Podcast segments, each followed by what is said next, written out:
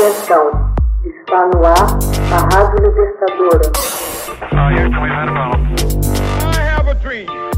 Assim sendo, declaro vaga a presidência da República. Começa agora o Hoje na História de Ópera Mundi. Hoje na História, 14 de maio de 1940, morre a anarquista Emma Goldman. Emma Goldman, célebre anarquista de origem judaica, conhecida por seus escritos e manifestos libertários e feministas, pioneira na luta pela emancipação da mulher, morre em Toronto, em 14 de maio de 1940. Até a comprometida, ela foi uma brilhante aluna na escola primária. Porém, seu pai, um homem violento, negou-lhe permissão para ascender à escola secundária. Durante o período de repressão política que se seguiu ao assassinato do czar Alexandre II, mudou-se aos 13 anos com sua família para São Petersburgo, na Rússia. Goldman nasceu em junho de 1869, no seio de uma família em Kaunas, Lituânia, que possuía um pequeno hotel. Emigrou para os Estados Unidos ao brigar com seu pai, que queria casá-la aos 15 anos. Trabalhou como operária têxtil e se uniu ao movimento libertário. Contava com 16 anos.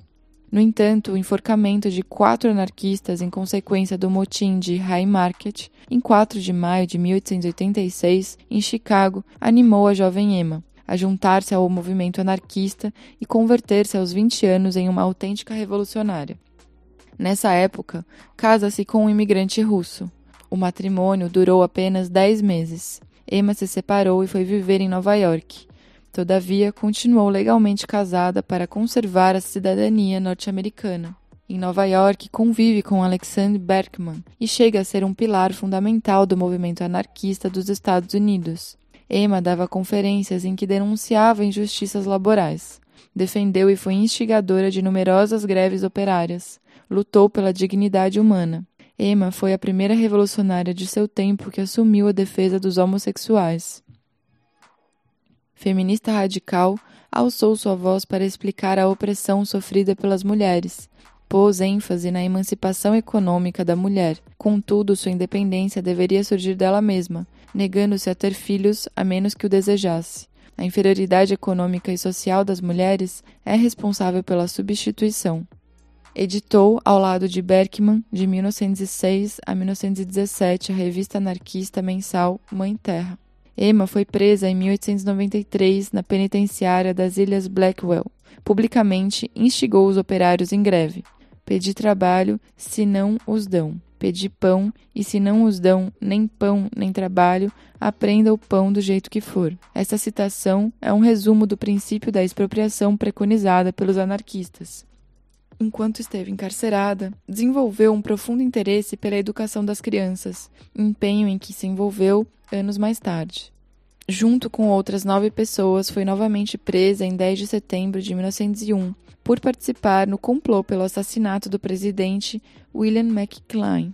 Uma delas, Leon Kizon Goss, o havia alvejado poucos dias antes. Em 11 de fevereiro de 1916, é detida e presa de novo pela distribuição de um manifesto em favor da contracepção. Em 1917, pela quarta vez, é encarcerada junto com Berkman por conspirar contra o serviço militar obrigatório.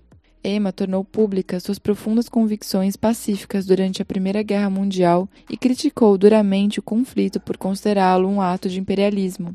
Nenhuma guerra se justifica se não é com o propósito de derrocar o sistema capitalista e estabelecer o controle industrial da classe trabalhadora.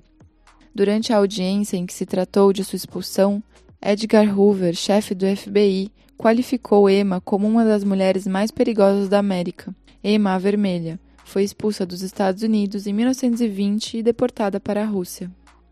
Residiu na União Soviética com Berkman de 1920 a 1922 participaram da sublevação anarquista de Kronstadt. Foi a última rebelião contra o domínio soviético. Fervorosa admiradora do regime bolchevique em sua fase inicial, Emma não tardou muito em denunciá-lo. A repressão política, a burocracia e os trabalhos forçados que se seguiam à Revolução Russa contribuíram para mudar as ideias de Goldman sobre a maneira de utilizar a violência, exceção feita à autodefesa. Foi expulsa do país em 1923. Se instalou no Canadá. Dessa época datam seus escritos Minha desilusão com a Rússia e Minha posterior desilusão com a Rússia. Em 1936, Goldman colaborou com o governo espanhol republicano em Londres e Madrid durante a Guerra Civil Espanhola. Emma Goldman morreu em Toronto em 1940. Seus restos encontram-se em Chicago, junto à tumba dos mártires.